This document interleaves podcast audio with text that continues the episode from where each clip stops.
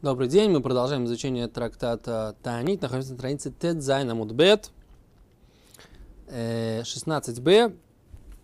И мы находимся раз, два, три, четыре, пять, шесть, семь, восемь, девять, десять, одиннадцатая строчка сверху.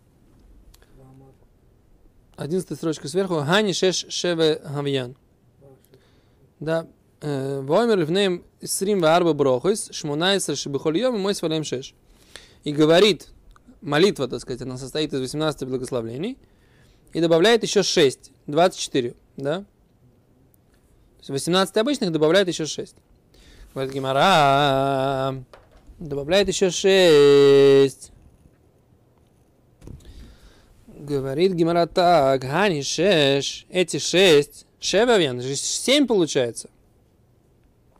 Кедетнан, как мы учили в Мишне, аля швису оймер – на седьмое благословение он говорит, Барух Мирахем аля Арец, благословлен, милосердный над землей. Шесть или, или семь, сколько добавляется? Ом Равнахман Барыцкак, сказал Равнахман Барыцкак, Май Швиц, что имеется в виду седьмая? Швиес ла рука, седьмая броха для удлиняющая.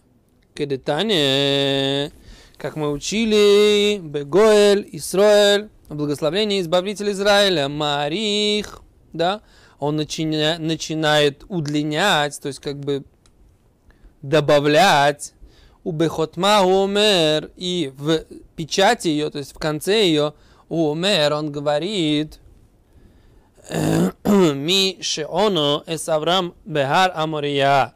Тот, кто ответил Аврааму на горе Мория, у Яне он ответит вам, вишма бы кольца хатхем и услышит голос вашего крика, Айомазе, день этот, Барух, Гуэль Израиль, благословен Избавитель Израиля.